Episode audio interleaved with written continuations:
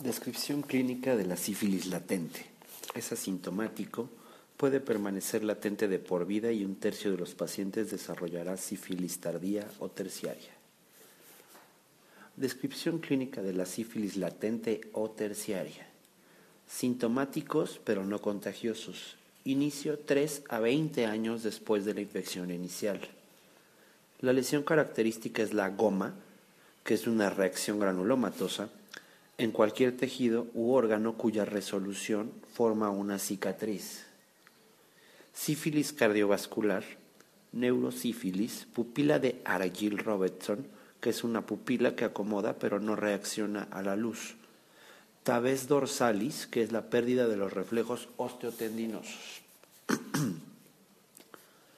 Descripción clínica de la sífilis primaria chancro no doloroso que aparece dentro de las tres semanas siguientes a la infección y desaparece en 10 a 90 días.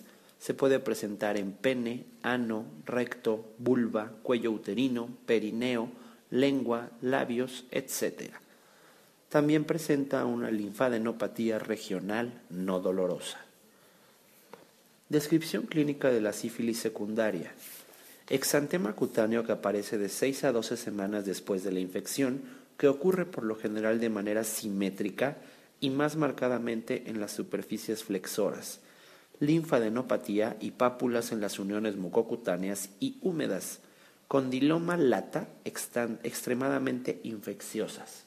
También presentan alopecia. Descripción clínica del chancroide. Es una enfermedad aguda localizada que se caracteriza por úlceras genitales dolorosas y supuración de ganglios linfáticos inguinales. Al inicio se presenta una pápula dolorosa, suave y pequeña que posteriormente se ulcera de forma superficial con bordes elevados. Descripción clínica del granuloma venéreo. Nódulo rojo, no doloroso, que se origina en una masa granulomatosa elevada. En hombres, la lesión suele encontrar en pene, escroto, ingle y muslos. En mujeres, la lesión se localiza en vulva, vagina y perineo. En homosexuales masculinos, la lesión ocurre en los glúteos. La herida tarda en curar y a su paso deja una cicatriz.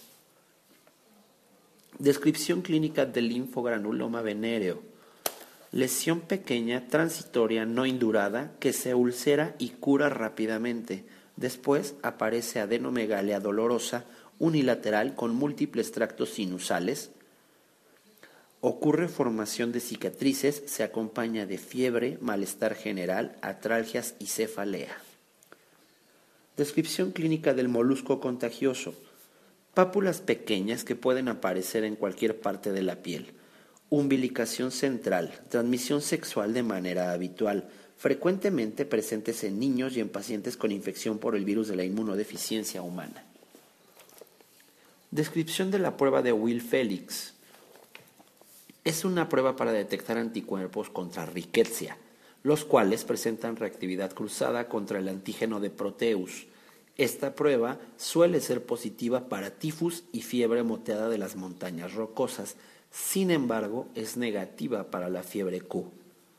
Descripción de las fases de la infección por Bordetella pertussis. Fase catarral de una a dos semanas ocurre con rinorrea, malestar general, fiebre y estornudos. Fase paroxística de la segunda a la cuarta semana. Tos en accesos o tos de perro, vómito, anoxia, hemorragias oculares que son secundarias a la tos y fase de convalecencia que es mayor a tres semanas disminución de la tos, pero no presencia de complicaciones secundarias como neumonía, convulsiones y encefalopatía. Descripción de las formas de clamidia. Cuerpo elemental, el cual se introduce a las células por medio de endocitosis, y el cuerpo reticular, el cual se replica dentro de las células por medio de fisión.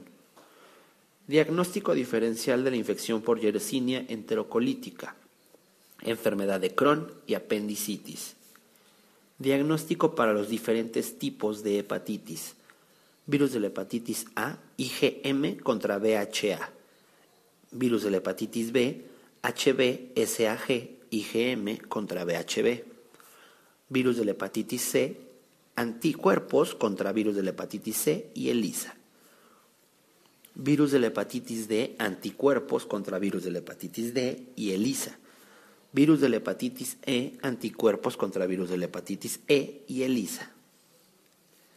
Diarrea acuosa con sangre y dolor abdominal sin fiebre que se asocia con frecuencia con el consumo de carne para hamburguesas contaminada. Por lo general ocurre en niños menores a 10 años de edad. El diagnóstico es Escherichia coli enterohemorrágica. La diarrea es producida por la verotoxina, la cual es una citotoxina que ocasiona diarrea con sangre. Diarrea acuosa con vómito y fiebre que se asocia con el consumo de agua, frutas y vegetales contaminados mediada por toxina. Escherichia coli enterotoxigénica. Diarrea acuosa profuso, característicamente con heces en agua de arroz. Vibrio cólera. La diarrea es el producto de una toxina que estimula la ciclasa del adenilato de los enterocitos, lo que ocasiona incremento del AMP cíclico. Diarrea acuosa que se acompaña de dolor abdominal, frecuentemente sin fiebre ni vómito autolimitada en menos de 24 horas. Por lo general, la fuente de contaminación es carne de res o pollo. Es mediada por una enterotoxina, Clostridium perfringens. Diarrea asociada con el uso de antibióticos. El paciente presenta colitis, dolor abdominal, fiebre en picos, toxicidad sistémica, heces con sangre, moco y pus. Clostridium difficile Colitis pseudomembranosa. El tratamiento consiste en suspender el antibiótico causal y administrar metronidazol. Diarrea de contenido graso y de color pálido, o sea, esteatorrea, generalmente por un síndrome de malabsorción, se asocia con acampar en el bosque. Giardia lamblia. La diarrea ocurre por la ingestión de quistes que se liberan al organismo en el duodeno y yeyuno el parásito se adhiere a las velocidades intestinales, lo que evita la absorción de nutrimentos. Diarrea leve en pacientes sanos, pero intensa en pacientes inmunodeprimidos, por lo general se presenta en pacientes homosexuales. Puede tener una duración de 72 horas hasta de 4 semanas. Cryptosporidium parvum. Diarrea que con frecuencia ocurre después de 6 horas del consumo de arroz, el cuadro clínico se acompaña de náusea y dolor abdominal. Es autolimitada de 20 a 36 horas. Bacillus cereus, en su presentación diarreica por medio de su toxina termolábil. Diarrea que inicia de 1 a 6 horas posteriores al consumo de jamón, ensalada de papa, productos de pastelería contaminados. El cuadro clínico se acompaña de dolor abdominal, vómito, diarrea, sudoración, cefalea, característicamente no ocurre fiebre y se autolimita en menos de 24 horas. Estafilococo aureus por medio de la enterotoxina termoestable. Diarrea que ocurre en lactantes y preescolares, principalmente en otoño, invierno y primavera. La diarrea aparece de 1 a 3 días después del contagio y es de tipo acuosa no inflamatoria con fiebre, vómito, deshidratación autolimitada después de 5 a 7 días. Rotavirus. Existe aplanamiento de las vellosidades intestinales, infiltrado mononuclear en la lámina propia y disminución de la actividad de las disacaridasas, creando una intolerancia a la lactosa. Diarrea que típicamente ocurre en menos de 6 horas después del consumo de arroz. El cuadro clínico se acompaña de dolor abdominal, vómito, diarrea, sudoración, cefalea. Característicamente no ocurre fiebre y se autolimita de 8 a 10 horas. Bacillus cereus, en su presentación emética, por medio de la toxina termoestable, la, la cual causa vómito. Diferencia de la griseofulvina y los azoles en cuanto a su acción sobre el citocromo P450. Los azoles son inhibidores, mientras que la grisofulvina es un estimulador del citocromo P450. Diferencia entre el tratamiento de la osteomielitis en adultos y en niños. La osteomielitis aguda hematógena en niños puede ser tratada solo con antibióticos. La osteomielitis en adultos requiere una combinación de antibióticos y cirugía. Diferencia entre la parálisis del tétanos y la del botulismo. La parálisis del tétanos es espástica, mientras que la del botulismo es flácida. Diferencia entre los términos recrudescencia y relapso cuando se habla de paludismo o malaria. Recrudescencia es la recurrencia de síntomas a partir de un pequeño número de organismos que permanecen en el interior de los eritrocitos. Relapso es una exacerbación a partir de formas de hipnozoitos en hígado, solo con Plasmodium vivax u ovale. Diferencias de las úlceras genitales según sus características. Úlcera genital de consistencia firme y no dolorosa con mordes indurados es sífilis primaria. Úlcera genital suave y dolorosa con adenopatía inguinal hemófilos Ducrey. Úlcera genital con adenopatía inguinal y adenomegalias dolorosas, probablemente un linfogranuloma venéreo. Úlcera genital que inició como una vesícula acompañada de adenopatía inguinal, infección genital por virus de herpes simple. Diplococos en forma de frijol, Neisseria meningitidi. Diplococos en forma de lanceta, Streptococcus pneumoniae. Edades en las que la meningitis es frecuentemente asociada por Streptococcus pneumoniae en pacientes menores de dos años y en adultos a ancianos edema palpebral bilateral, fiebre, dolor muscular con antecedente de diarrea previa. Más del 10% de los pacientes presenta eosinofilia. Triquinela. Efectos secundarios de la administración de pentamidina, pancreatitis, hipoglucemia seguida de la hiperglucemia, el tratamiento si se alarga. Enfermedad de la colágena que con más frecuencia produce pericarditis, lupus. Otras menos frecuentes incluyen artritis reumatoide y esclerodermia. Enfermedad de Weil, ocasionada por Leptospira interrogans, leptospirosis icterohemorrágica, ictericia e insuficiencia renal, fiebre, hemorragia y anemia. Enfermedad que ocasiona propionibacteriumances aparte del acné, orzuelo. Enfermedades comunes con un conteo de linfocitos TCD4 positivos de 200 a 500 mil metros cúbicos. Candidosis oral, sarcoma de Kaposi, tuberculosis, herpes zóster y linfoma. Enfermedades ocasionadas con frecuencia por estafilococo epidermidis, endocarditis infecciosa en pacientes usuarios de drogas intravenosas e infecciones asociadas con prótesis y catéteres. Enfermedades ocasionadas de manera habitual por Streptococcus pneumoniae, neumonía adquirida en la comunidad, meningitis, otitis media y sinusitis aguda. Enfermedades ocasionadas de manera habitual por enterococos, endocarditis infecciosa, infecciones de la vía biliar e infecciones de la vía urinaria. Enfermedades ocasionadas por lo general por estafilococo aureus, endocarditis infecciosa aguda, abscesos, síndrome de choque tóxico, gastroenteritis, pioderma, impetigo y osteomielitis. Enfermedades ocasionadas por los diferentes serotipos de clamidia trachomatis. Serotipos A, B y C infección crónica y ceguera. Serotipos D, K, uretritis, enfermedad pélvica inflamatoria, neumonía no neonatal y conjuntivitis neonatal. Serotipos L1, L2 y L3, linfogranuloma venéreo.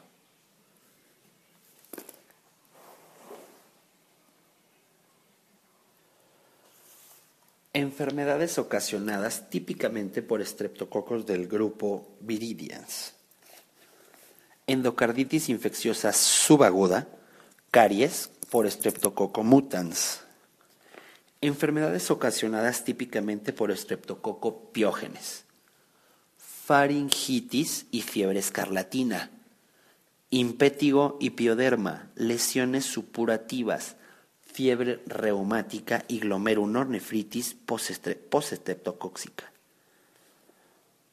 Enfermedades producidas por citomegalovirus en pacientes inmunodeprimidos. Retinitis con visión borrosa, diplopia o cualquier otra alteración visual. Colitis o diarrea. Esofagitis, que son úlceras superficiales en el esófago distal. Y encefalitis, que es una alteración del estado mental con defectos de los nervios craneales. Epilepsia de inicio tardío, tenia solium eritrocitos en líquido cefalorraquídeo sin antecedente de traumatismo, se debe de considerar el diagnóstico de encefalitis por virus de herpes simple, especificidad y sensibilidad de la detección de esterasa leucocitaria en orina por prueba de detección rápida para infección en vías urinarias, la especificidad es de 95% y la sensibilidad de 75%, lo que indica que la principal utilidad es para descartar las infecciones de vías urinarias. Espectro antiviral de la ribavirina, virus de la influenza A, virus de la influenza B, virus incisional respiratorio, paramixovirus, virus de la hepatitis C en combinación con el interferón alfa. Efecto antiviral de la ciclovir, virus herpes simple 1 y 2, así como la varicela zoster espectro antiviral del ganciclovir citomegalovirus puede ser útil para la profilaxis contra el herpes simple. Espectro antiviral del balaciclovir y el famciclovir, principalmente para el virus de la varicela zoster, aunque también tiene espectro contra virus de herpes simple. Espectro de la amantadina y rimantadina, solo contra el virus de la influenza tipo A, no contra el tipo B estos medicamentos no se deben utilizar como tratamiento empírico de la influenza.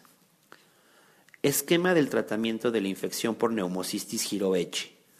Trimetroprima sulfametroxazol es el medicamento de primera línea para la enfermedad leve a grave. Alternativamente, para enfermedad leve a moderada, se puede utilizar dapsona y trimetropim o primaquina y clindamicina o atabacuona o trimetrexato. Esquemas iniciales de antirretrovirales en el tratamiento de la infección por VIH. Dos nucleócidos combinados con un inhibidor de la proteasa, dos nucleócidos con efavirens y dos nucleócidos con dos inhibidores de la proteasa. Estreptococos alfa hemolíticos, Streptococcus pneumoniae y Streptococcus viridians, Estudio con la más alta especificidad para el diagnóstico de neumonía. Biopsia pulmonar a cielo abierto. Estudio con mayor especificidad para el diagnóstico de neumonía lobar. Cultivo de esputo, el cual tiene alta especificidad para organismos como Streptococcus pneumoniae, Estafilococo, Klebsiella y Haemophilus. Estudio considerado como estándar de oro para el diagnóstico de infección de vías urinarias, cultivo con más de 10 a la quinta unidades formadoras de colonias sobre mililitro. Estudio considerado como el estándar de oro para el diagnóstico de sinusitis aguda. Cultivo de la secreción de salida del seno paranasal. Una alternativa popular es el cultivo del meato medio guiado por endoscopia. Estudio de elección para el diagnóstico de encefalitis por virus de herpes simple. Reacción en cadena de polimerasas del DNA del virus de herpes simple en el líquido cefalorraquídeo. Estudio de elección para el diagnóstico de enfermedad pélvica inflamatoria, la paroscopia. Estudio de elección para el diagnóstico del linfogranuloma venéreo, prueba de fijación de complemento de una muestra de sangre o de aspirado ganglionar. Estudio de elección para el diagnóstico de meningitis por criptococos, la detección de antígeno criptocócico en el líquido cefalorraquídeo. Estudio de elección para el diagnóstico de sífilis primaria, exploración de rascado de la úlcera bajo microscopio con campo oscuro. Estudio de elección para los abscetos perinefríticos, biopsia. Estudio de mayor precisión para establecer el diagnóstico de meningitis, punción lumbar con cultivo. Estudio diagnóstico que se deberá de realizar en un paciente con alta sospecha de tuberculosis con negatividad de la baciloscopia en esputo, lavado bronquialveolar o biopsia. Estudio inicial en caso de sospecha de retinitis por citomegalovirus, exploración oftalmológica con dilatación. Estudio inicial en un paciente con probable diagnóstico de absceso cerebral, TAC. Estudio más específico para el diagnóstico de gonorrea, cultivo. Estudio más específico para el diagnóstico de tuberculosis, cultivo, pero debido a que por lo general toma de 4 a 6 semanas para crecer, el cultivo no se utiliza para guiar el tratamiento inicial. Estudio que detecta más tempranamente la osteomielitis, la resonancia magnética y el rastreo óseo con tecnesio, a pesar de que ambas tienen sensibilidad similar la resonancia magnética puede diferenciar mejor entre el tejido blanco adyacente y el hueso infectado. Sin embargo, la resonancia magnética puede no estar disponible en todos los lugares. Estudio que se debe realizar en pacientes con diarrea sin sangre. El mejor estudio para determinar la causa de la diarrea es la detección de leucocitos con azul de metileno. Si existen leucocitos, esto indica que existe un patógeno invasivo, pero no podrá distinguir el tipo específico. Posteriormente, se necesitará un cultivo para determinar el tipo específico. Estudio único con mayor sensibilidad para el diagnóstico de tuberculosis pulmonar, la biopsia pleural, la cual tiene una sensibilidad de hasta el 75%.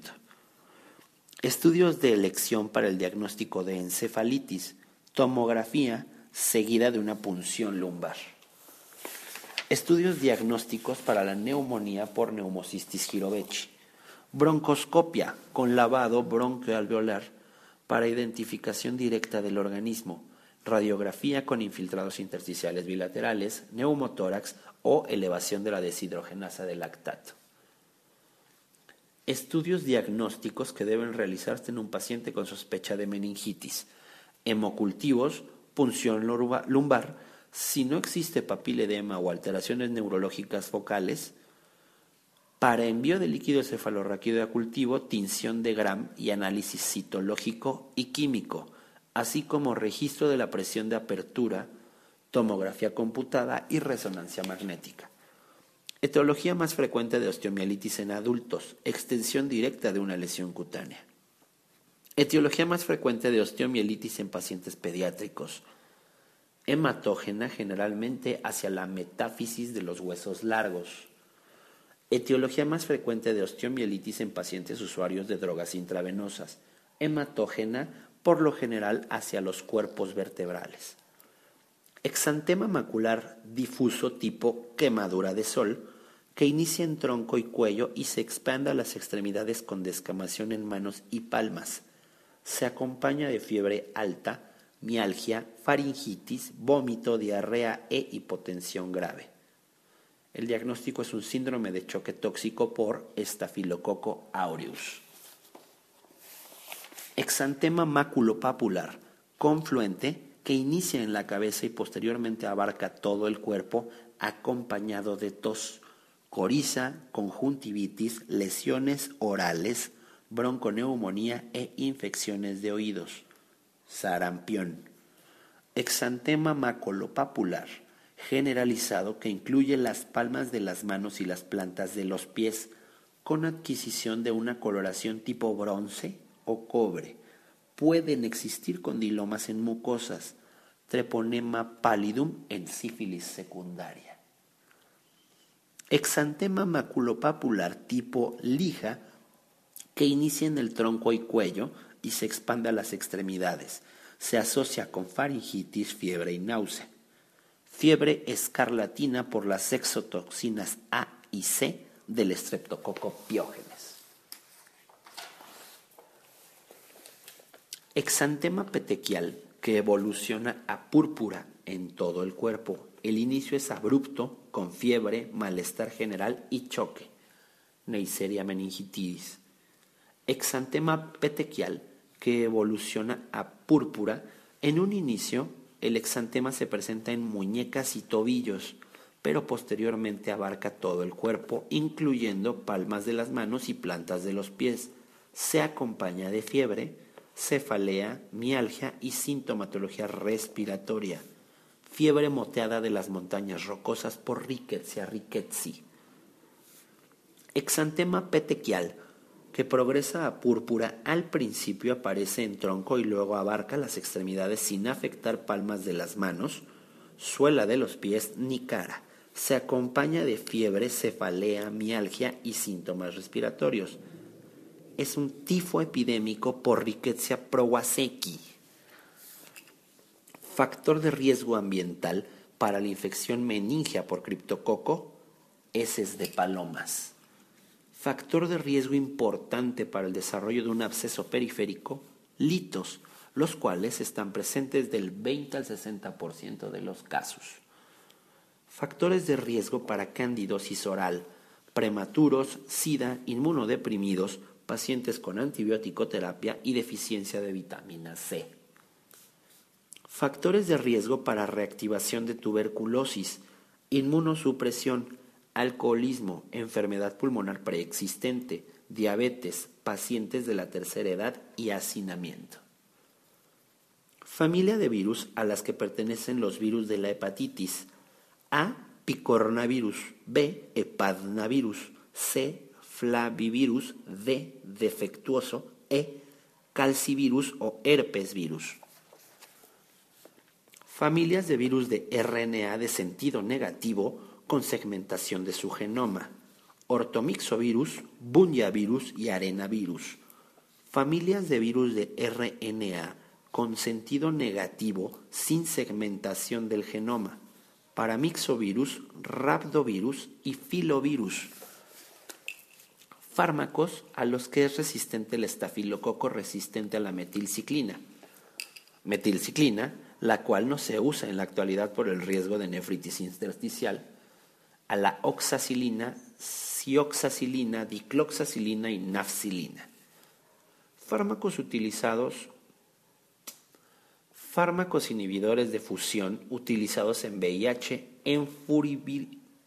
enfubiltida, fármacos inhibidores de fusión utilizados en VIH, enfurtivida, fármacos profilaxis para neumocistis girovechi en orden de preferencia, trimetropin más sulfametroxazol, que es el más efectivo, dapsona, atobacuona, pentamidina aerolizada, y la profilaxis puede ser descontinuada cuando el tratamiento antirretroviral logre un conteo de linfocitos TCD4 positivos mayor a 200 milímetros cúbicos durante más de seis meses.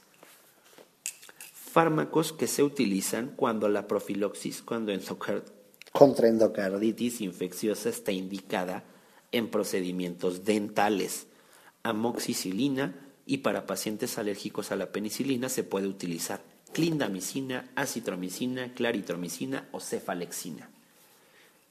Fiebre de bajo grado de 24 a 48 horas de evolución con aparición de nasofaringitis membranosa y o laringotraqueitis, cuello de búfalo por las adenomegalias, elevación del nitrógeno ureico, alteraciones electrocardiográficas sin leucocitosis. Corinebacterium difteria. Filo y clases en los que se dividen los metasuarios o gusanos. Platelmintos o gusanos planos. De ahí vienen los tremátodos como la fasciola y la fasciolopsis. Paragonimus o pistorquis y schizotoma.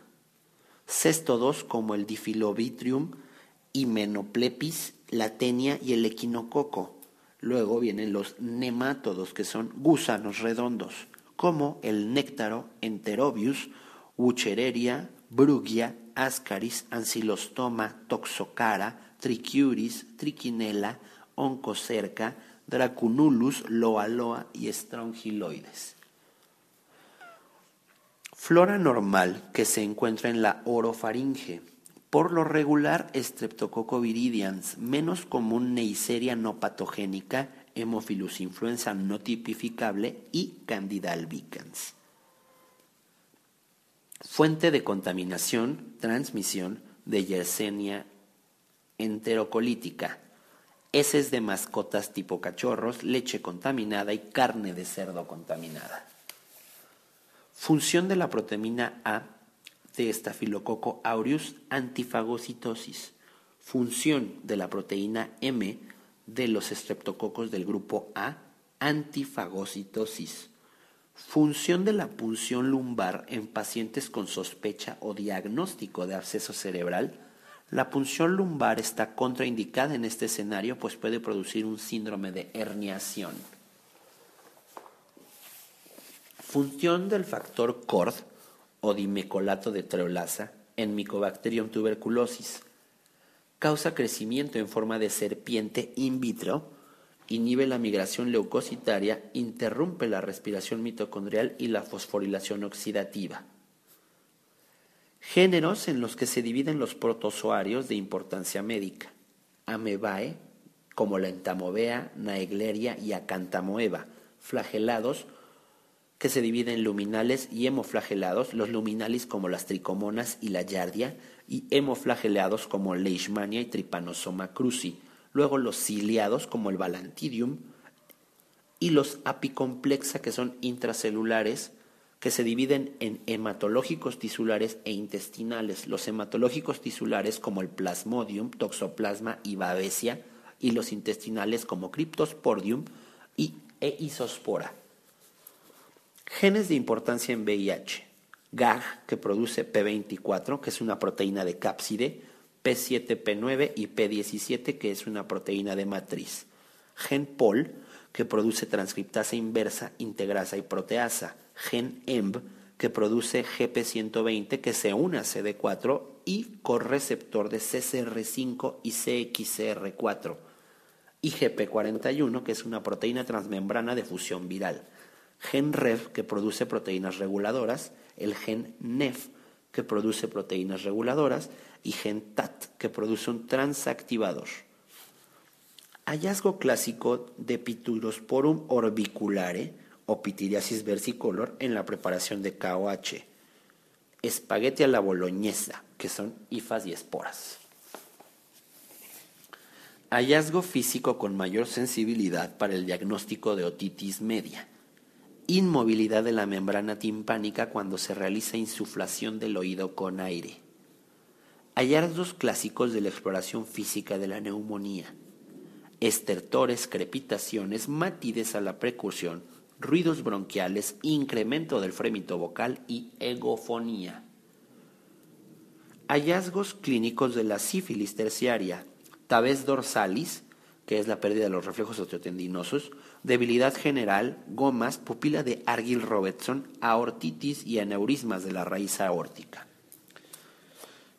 Hallazgos inesperados en la biopsia de médula ósea, intestino o hígado en un paciente con infección por bacterias del complejo Mycobacterium avium. Macrófagos esponjosos con presencia de bacilos resistentes al ácido y al alcohol. Hepatitis que se transmite por vía oral y presenta alta mortalidad en pacientes embarazadas, hepatitis E. Hepatitis viral que se asocia con drogas intravenosas, transmisión por agujas y puede producir cronicidad, cirrosis y carcinoma hepatocelular, hepatitis B, que es un hepatnavirus. Hepatitis viral que se asocia con transfusiones o drogas intravenosas, el periodo agudo es mucho menos severo que el de la hepatitis B, pero con mayor frecuencia ocurre cronicidad y hepatocarcinoma, hepatitis C, que es un flavivirus. Hepatitis viral que se contagia por alimentos, frecuentemente ostras y almejas crudas, y no produce cronicidad, infección por el virus de la hepatitis A. Hongo que forma esférulas con endósporas coccidioides. Hongos dimórficos que pueden cambiar de la forma de la hifa a la levadura son histoplasma, esporotrix, blastomices y coccidioides. Imagen radiológica observada en la tuberculosis miliar. Múltiples densidades pequeñas y nodulares distribuidas en todo el pulmón. Es común en pacientes con infección por el virus de la inmunodeficiencia humana. Indicación de cesárea en pacientes embarazadas con infección por el virus de inmunodeficiencia humana. Pacientes con un control de linfocitos TCD4 positivos y carga viral que no es controlada con medicamentos. Cuando la carga viral es mayor a mil copias por mililitro al final del embarazo. Indicación de estudio de imagen en pacientes con pielonefritis. Los estudios de imagen de manera rutinaria no se encuentran indicados. En pacientes que no mejoran después de 48 a 72 horas o si se sospechan complicaciones como absceso perinéfrico o renal u obstrucción, se solicitará ultrasonido o tomografía. Indicación de hospitalización en pacientes con otitis externa. Pacientes diabéticos por el riesgo de otitis externa maligna con osteomielitis de la base del cráneo, lo cual requiere antibióticos intravenosos. Indicación de la prueba de tuberculina en dos fases. Aquellos pacientes en quienes no existe una prueba de tuberculina cutánea reciente y que muestran actualmente reactividad menor a 10 milímetros, deberá de repetirse la prueba dentro de dos semanas. Lo anterior se realiza con la finalidad de asegurarse de que el primer estudio no fue un falso negativo, una reacción mayor a 10 milímetros en la segunda prueba se considera como un positivo y no como un convertidor reciente.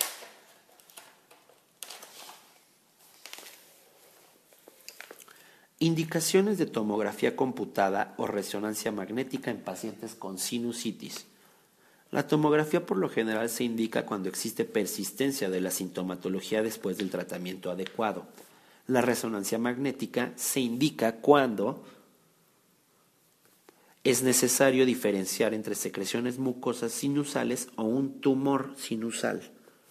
Indicaciones para tratar la hiperuricemia ocasionada por la administración de piracinamina. La hiperuricemia benigna no requiere tratamiento a menos que exista sintomatología asociada, lo cual es muy raro. Indicaciones de administración de esteroides en pacientes con mononucleosis infecciosa, cuando existe un compromiso de la vía aérea por crecimiento amigdalino o trombocitopenia grave o una anemia hemolítica autoinmune grave. Infección congénita más frecuente, citomegalovirus.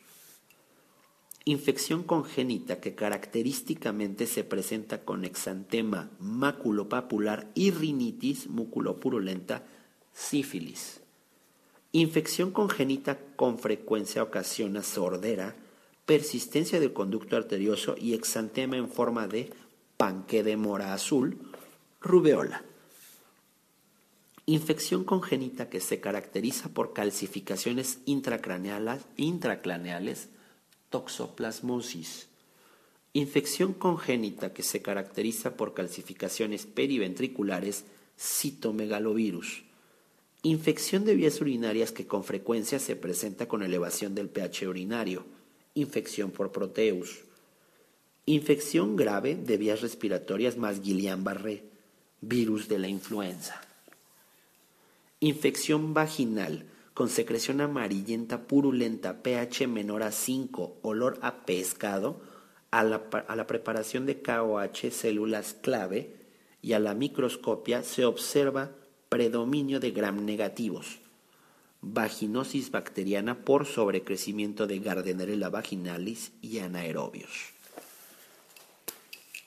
Infección vaginal con secreción purulenta espumosa con incremento del número de polimorfonucleares y trofozoitos con movimiento de sacacorcho, tricomonas vaginalis, infecciones por protozoarios que son tratadas con antimicóticos, Negleria tratada con anfotericina, acantamoeba tratada con miconazol tópico, además del listesionato de propamida.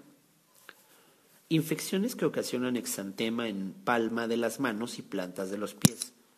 Coxsackie virus del tipo A, enfermedad de manos, pies y boca, fiebre moteada de las montañas rocosas y sífilis secundaria.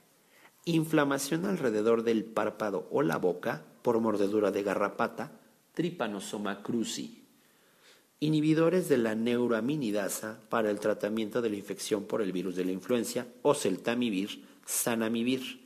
Estos medicamentos deben ser utilizados dentro de las 48 horas de haber iniciado los síntomas para limitar la duración de estos.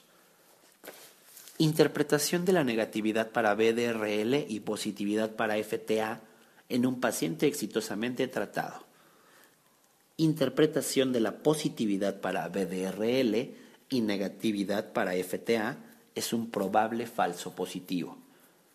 Interpretación de la positividad para BDRL y positividad para FTA, infección sifilítica activa. Las tres causas más frecuentes de fiebre de origen desconocido, infecciones, cáncer y enfermedades autoinmunes. Lesiones maculares rojas o hemorrágicas no dolorosas que se presentan en palmas o plantas de pacientes con endocarditis infecciosa, lesiones de Janeway, representan un fenómeno embólico. Lesiones pálidas de morfología oval, rodeadas de hemorragia que se presentan en la retina de pacientes con endocarditis infecciosa, manchas de Roth, representan una vasculitis. Lista de familias de virus de DNA de importancia médica. Parvovirus, como el virus B19, papovavirus, como el virus del papiloma y el polioma, adenovirus, herpesvirus, poxvirus, como variola, vaccina y molusco contagioso, y hepatnavirus, como el virus de la hepatitis B.